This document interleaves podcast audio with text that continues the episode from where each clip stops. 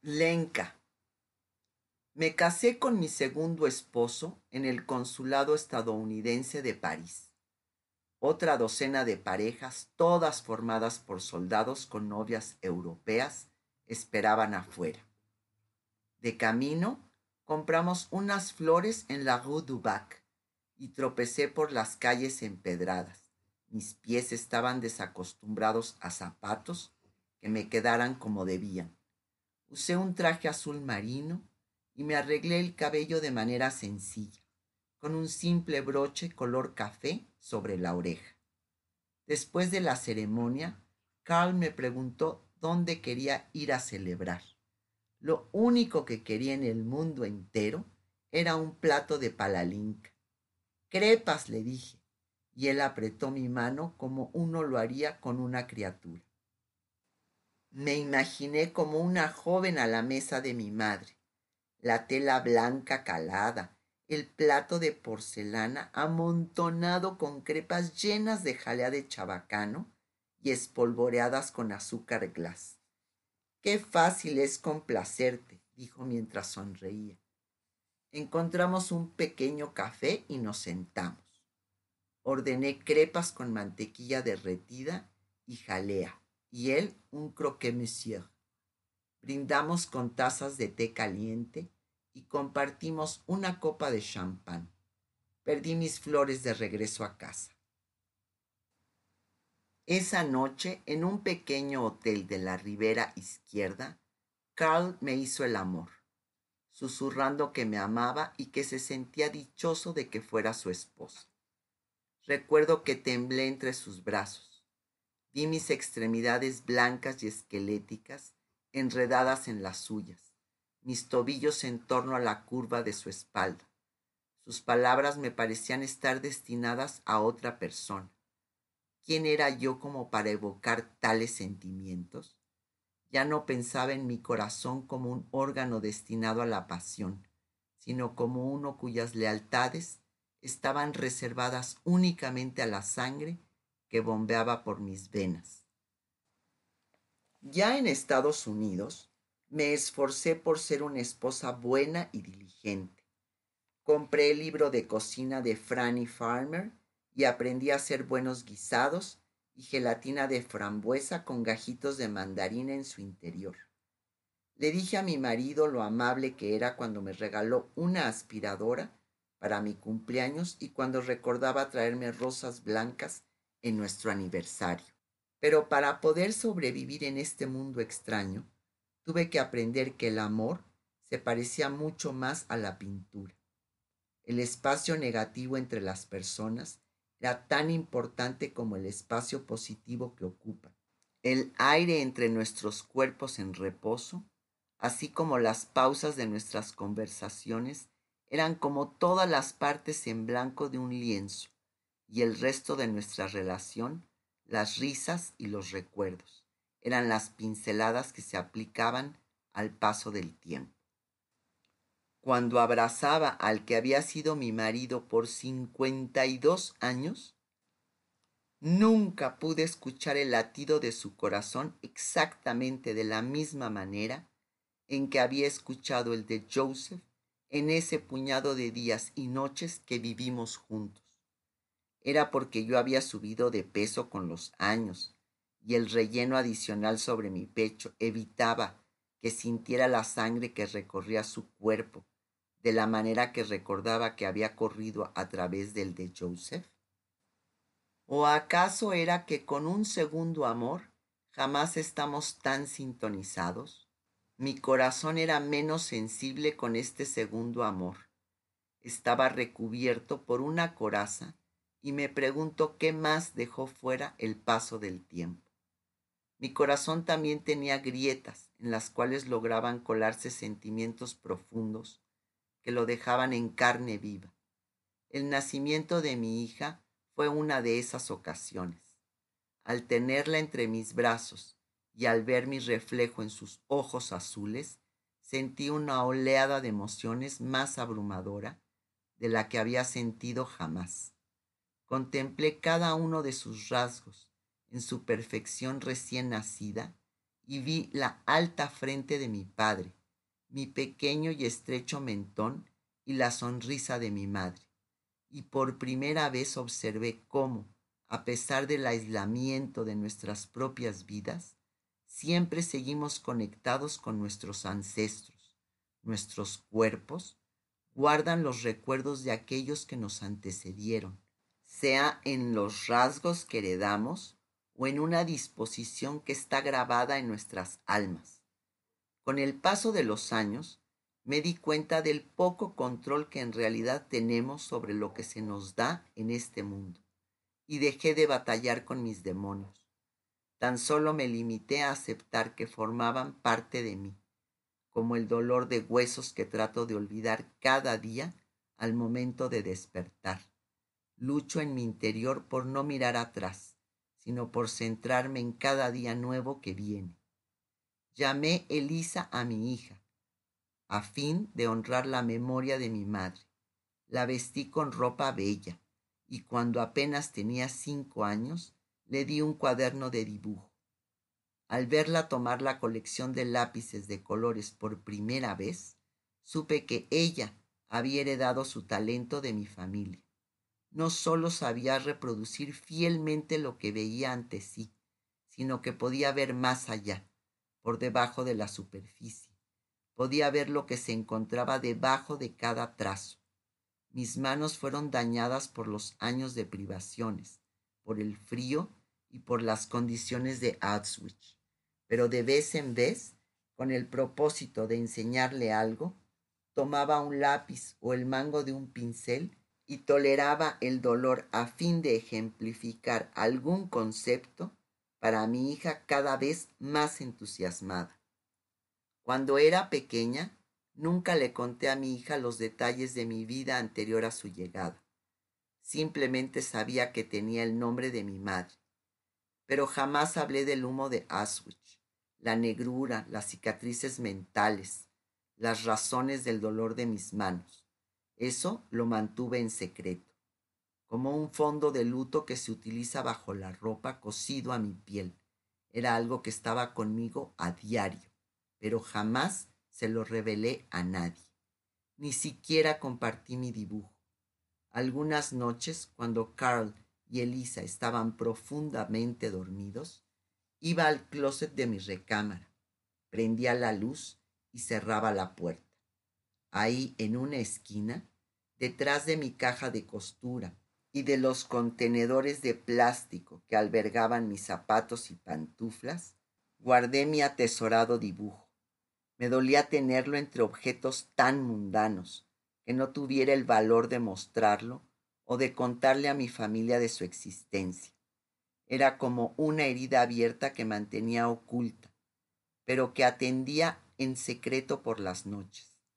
En aquellas madrugadas en las que no lograba conciliar el sueño, cuando las pesadillas me ganaban, lo sacaba de su cilindro de metal y me quedaba viendo los rostros de Rita y su hijo recién nacido.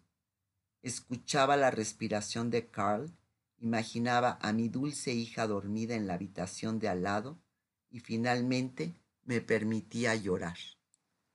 Di a luz a una sola criatura, una hija. Por años Carl y yo intentamos tener otro bebé, pero era como si mi cuerpo fuera incapaz de producir más de una cría. Cada rostro de vena, cada fragmento de hueso me fue arrancado para lograr esa perfección única. Elisa creció alta y fuerte. Tenía las extremidades norteamericanas de su padre. Corría como potrillo, con las piernas estiradas y dando grandes brincos. Al verla de niña en el patio de juegos en carreras contra los chicos, recuerdo haberme quedado sin aliento. ¿Quién era esta criatura que podía saltar con más velocidad que una gacela? que se deshacía las apretadas trenzas, porque adoraba la sensación del aire en su cabello, era mía, pero era salvaje y libre. Amaba eso de mi hija, amaba que fuera tan temeraria, que tuviera pasión en su corazón, que se emocionara ante el sol en su cara y que corriera a la orilla del mar solo para sentir las caricias del agua sobre sus pies. Yo era quien se preocupaba en secreto. Jamás le dije que cada noche tenía que luchar contra la ansiedad que hacía estragos en mi mente, contra la inquietud de que algo horrible pudiera sucederle. Batallaba contra las ideas que recorrían mi cabeza como si fueran leones en mi interior. Peleaba conmigo misma para no permitir que la negrura de mi pasado se colara en ninguna parte de la vida de Elisa. Tendría una vida pura y dorada sin un rastro de sombra, juré. Lo juré una y otra vez. Mi hija tenía cinco años la primera vez que me preguntó acerca de mi tatuaje. Jamás olvidaré la ligereza de su dedo cuando trazó los números sobre mi piel. ¿Para qué son esos números? preguntó casi hechizada. Este era el día que me había atormentado desde su nacimiento. ¿Qué le diría? ¿Cómo podía liberarla de los detalles de mi pasado? No había manera en que permitiera que una sola imagen de mi pesadilla ingresara en su bella y angélica cabeza. Así que esa tarde, mientras Elisa se sentaba en mi regazo con sus dedos tocando mi piel y su cabeza contra mi pecho, le mentí a mi hija por primera vez. Cuando era niña me perdía constantemente, le dije. Este era mi número de identificación para que la policía supiera a dónde regresarme. Por un tiempo esto pareció bastar. Fue de adolescente cuando se enteró del holocausto, que se percató del verdadero significado de esos números. Mamá, ¿estuviste en Auschwitz? Recuerdo que preguntó el verano en que cumplió trece años. Sí, le respondí con mi voz quebrándose. Por favor, por favor. Recé, mi corazón daba tumbos en mi pecho. Por favor, no me preguntes más. No quiero contártelo. Deje esa parte de mí en paz. Vi cómo se levantaban sus cejas ante la rigidez de mi propio cuerpo y supe que había reconocido el temor que inundaba mi rostro. Me miró con esos ojos azul hielo que tenía, con mis mismos ojos, y en su interior vi no solo tristeza, sino la capacidad de compasión de mi hija.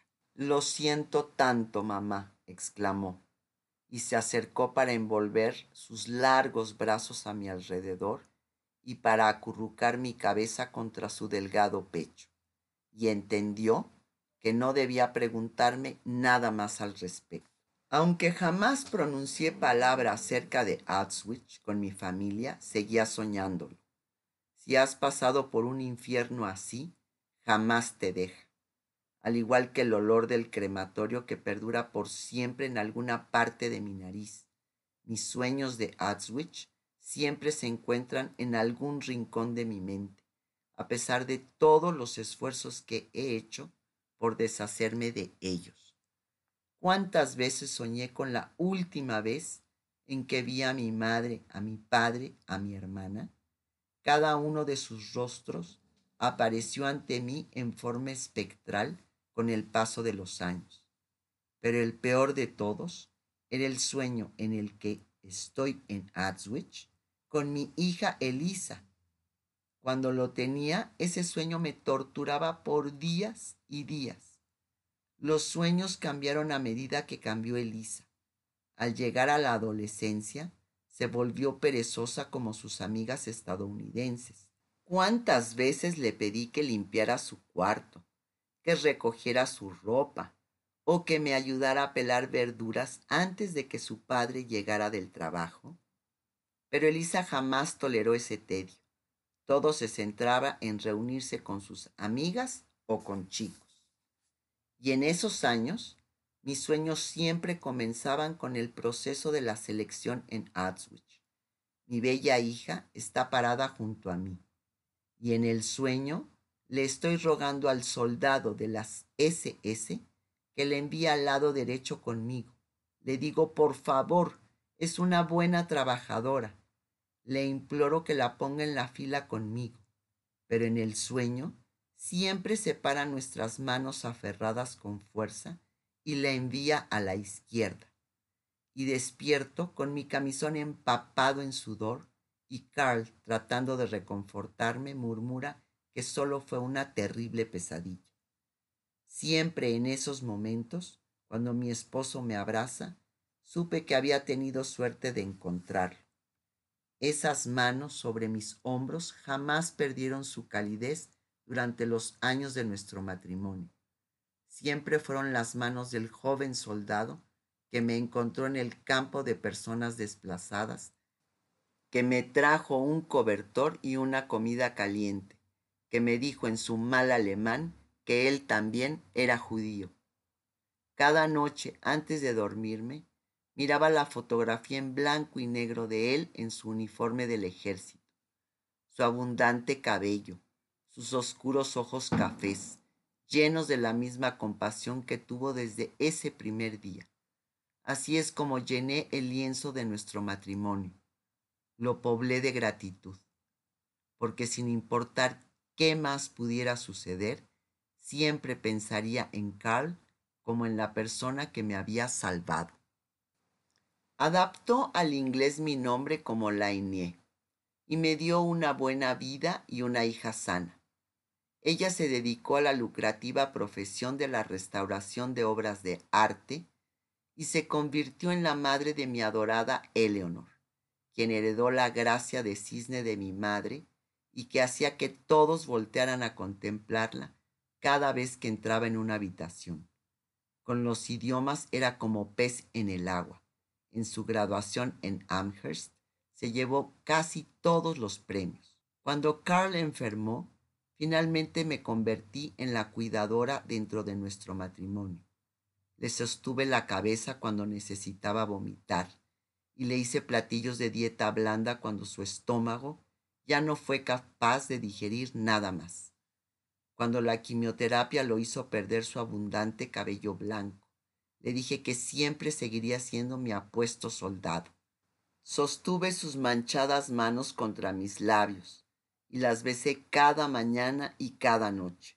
En ocasiones las sostenía contra el centro de mi camisón a medio abotonar para que pudiera sentir el latido de mi corazón.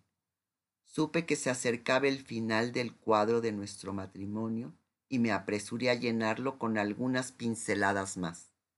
Aunque soy una persona muy reservada, puedo decir que nuestro último momento juntos fue quizás el más bello.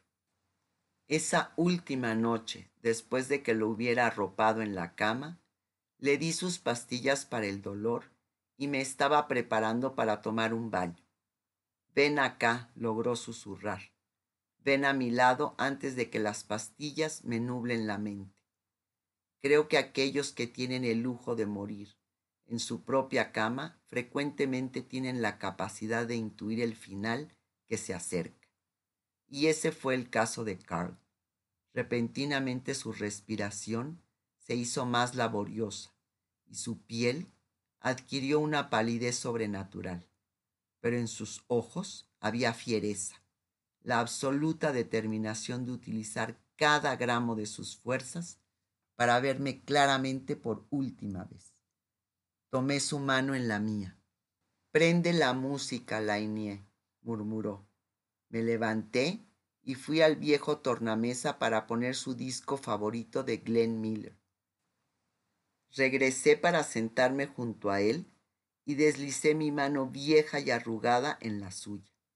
Con todas sus fuerzas, mi Carl levantó su brazo como si estuviera a punto de guiarme en un baile.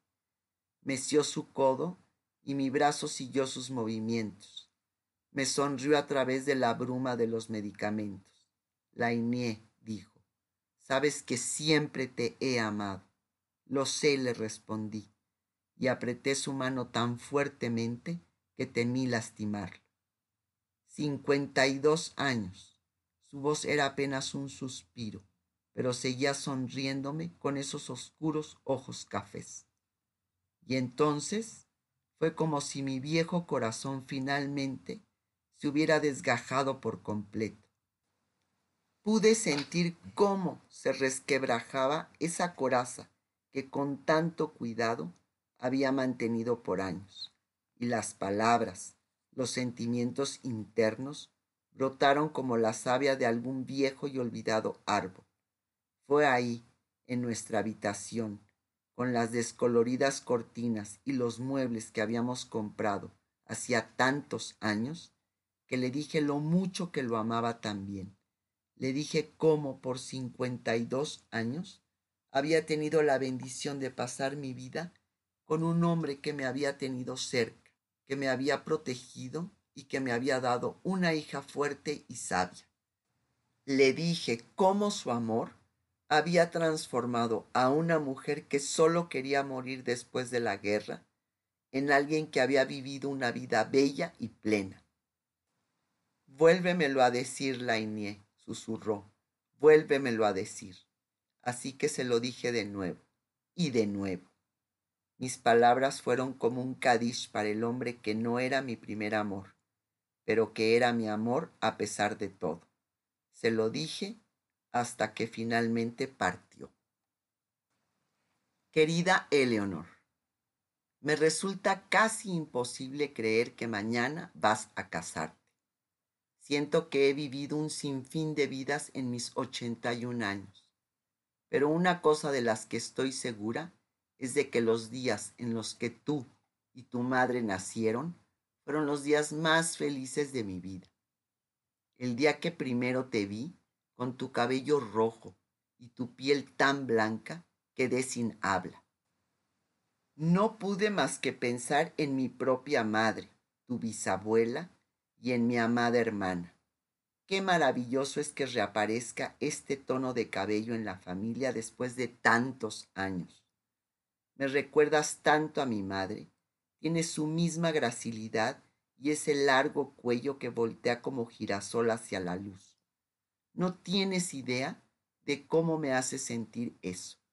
Verla vivir a través de la sangre de tus venas, del profundísimo verde de tus ojos. Ruego que entiendas el significado del regalo de bodas que les estoy dando a Jason y a ti. Lo he tenido conmigo por más de 55 años. Lo hice para una querida amiga que ya no está con nosotros. Lo hice en honor a su hijo, a quien solo pudo tener entre sus brazos durante unas cuantas horas. Hice este dibujo con mi corazón, con mi sangre, con el deseo más absoluto de que ese momento pudiera permanecer vivo para mi amiga. Estuvo enterrado bajo un piso de tierra durante la guerra, puesto ahí por un hombre que arriesgó su vida por esconder los cientos de cuadros que hombres y mujeres como yo hicimos para recordar nuestra experiencia en Teresín. Después de la guerra, regresé a Teresín para desenterrarlo. Mis manos trabajaron con velocidad mientras mi pala revolvía la tierra para encontrar el tubo de metal en el que estaba guardado. Finalmente encontré el dibujo enterrado y lloré de felicidad porque aún estuviera ahí, porque mi amiga ya se encontraba con su hijo y su marido en lo que sea que pueda ser el paraíso. Pero el dibujo permanece como testamento de sus vidas, truncadas, pero aún así llenas de amor. He esperado hasta este momento para compartirlo. No quise apesadumbrar la vida de tu madre ni la tuya con historias de lo que pasé durante la guerra. Pero este cuadro ya no debe estar oculto en un ropero. Ha permanecido en la oscuridad toda su existencia. Merece que puedan contemplarlo otros ojos además de los míos. Eleonor, te regalo el dibujo no por un gesto morboso, sino porque quiero que te conviertas en su protectora quiero que conozcas la historia detrás de él, que lo veas como símbolo, no solo de desafío, sino de amor eterno.